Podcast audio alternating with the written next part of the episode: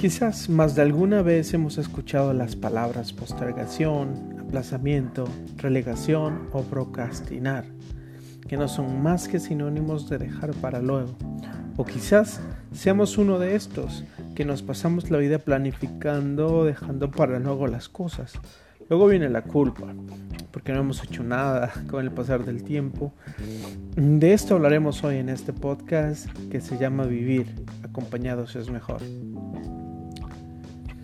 ¿Cuántos de nosotros no conocemos a personas que se la pasan diciendo esto lo haré luego, mañana, la otra semana, el otro mes y el otro año, etcétera? Y nunca hacen nada. O quizás no sea necesario hablar de otras personas porque quizás somos nosotros los que dejamos para luego las cosas. Ya todos conocemos el viejo y reconocido refrán que dice no dejes para mañana lo que puedas hacer hoy. Sin embargo, lo seguimos haciendo. Entonces, ¿por qué es que procrastinamos? esta palabrita se me traba. Procrastinamos por dos razones básicas. La primera es porque sobrevaloramos nuestra capacidad de hacer el trabajo en el futuro cuando pensamos en ello. Es decir, creemos que en el futuro haremos todas las cosas con mayor habilidad. Por ejemplo, Hoy es día viernes y tenemos que entregar un proyecto el día martes de la próxima semana. Y decimos que haremos el proyecto el día lunes. Y lo visualizamos levantándonos temprano, con mucha frescura y con una grandiosa fluidez de las ideas. Nos visualizamos como máquinas capaces de hacerlo de manera fácil, cuando es muy probable que no sea así. La segunda razón es porque valoramos mucho más la recompensa en el presente que en el futuro. Es decir, preferimos disfrutar un poco hoy más que disfrutar más mañana. Preferimos disfrutar gastándonos el dinero, por ejemplo, hoy en licor, que ahorrarlo y disfrutarlos en algunas vacaciones futuras.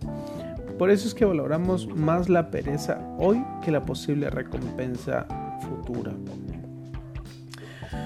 Había dicho que eran dos solamente, pero voy a dar otras razones. Otra posible razón por la que postergamos es debido a nuestro cerebro. Eh, tenemos un cerebro perezoso. Los seres humanos tenemos un cerebro que es muy, muy, muy ahorrador. Y por lo tanto le gusta ahorrar energía. La tendencia del cerebro es que siempre guarda la mayor cantidad de energía. Este podría ser considerado como un punto en contra y podríamos justificarnos diciendo, ya ven, no es culpa mía, es culpa de la naturaleza, solo respondo al funcionamiento de mi cerebro. No, porque ahora ya lo sabes, cómo funciona tu cerebro. Ya tienes un punto a tu favor porque ya conoces cómo funciona el adversario. También es necesario decir que detrás de toda postergación hay un miedo inconsciente.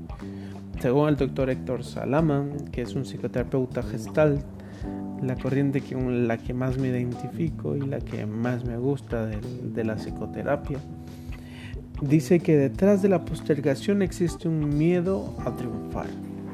La persona que posterga es una persona que tiene introyectado un mensaje que se repite constantemente. El mensaje es, no mereces. Este mensaje posiblemente lo aprendió, lo adquirió de alguna persona significativa para ella durante su infancia. Quizás sean unos padres que le decían constantemente que no merecía triunfar.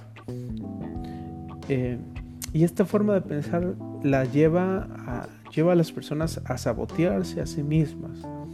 Generalmente la persona se siente culpable porque se, se porque no, no entiende por qué es que no logra hacer las cosas que tanto desea. De esta forma cumple la profecía que a sí mismo se dice, o sea, no mereces, y se recrimina todo el tiempo, culpabilizando y afirmándose que no merece porque no se esfuerza lo necesario, porque siempre está postergando, sin darse cuenta que ella misma o que el mismo mensaje es el, lo que la lleva a postergar. Pero podemos hacer muchas cosas para vencer la postergación.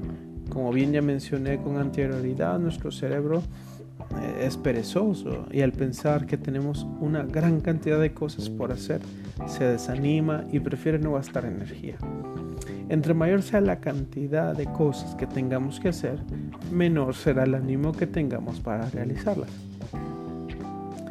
Según los estudios que realizó el psicólogo Bluma Seigarnik, lo más recomendable para vencer la postergación es poner sola 10 minutos con la tarea. Por ejemplo, si tengo que hacer una gran cantidad de cosas pendientes, no hay que pensar en hacerla toda de una vez. Lo más recomendable es pensar que solo trabajaremos 10 minutos de tiempo. Hacerlo de esta manera evita evitará que sintamos la ansiedad psicológica que nos produce mirar el duro trabajo que será o que invertiremos en ello. Esto sucede debido a que nuestro cerebro es perezoso y funciona con, la inercia. Es decir, cuando está sin hacer nada, quiere seguir sin hacer nada. Pero cuando le ponemos a trabajar, es muy probable que quiera seguir trabajando.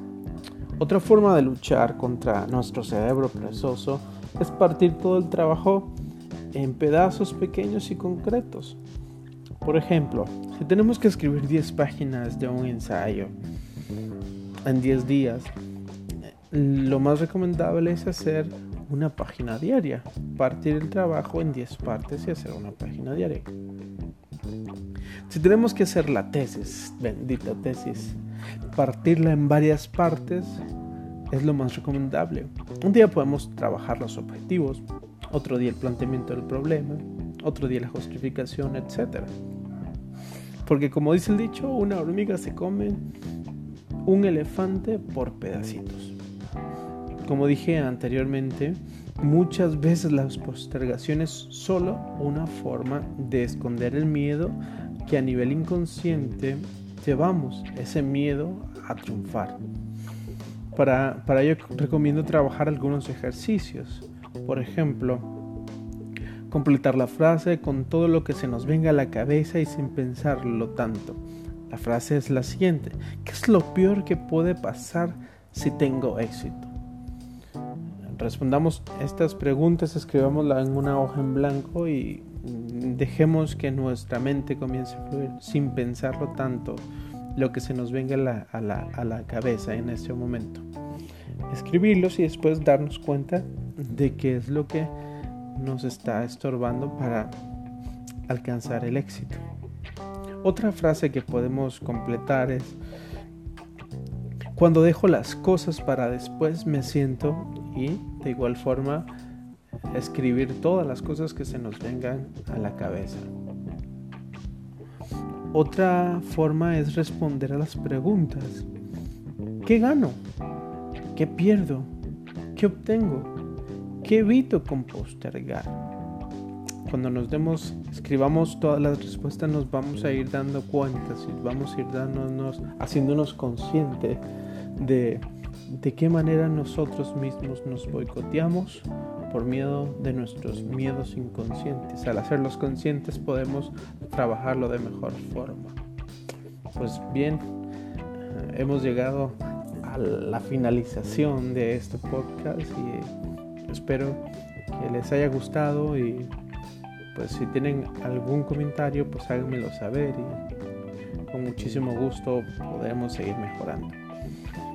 Eh, sin más que decir, pues me despido de ustedes. Esto es el postcat Vivir acompañados es mejor. Muchas gracias.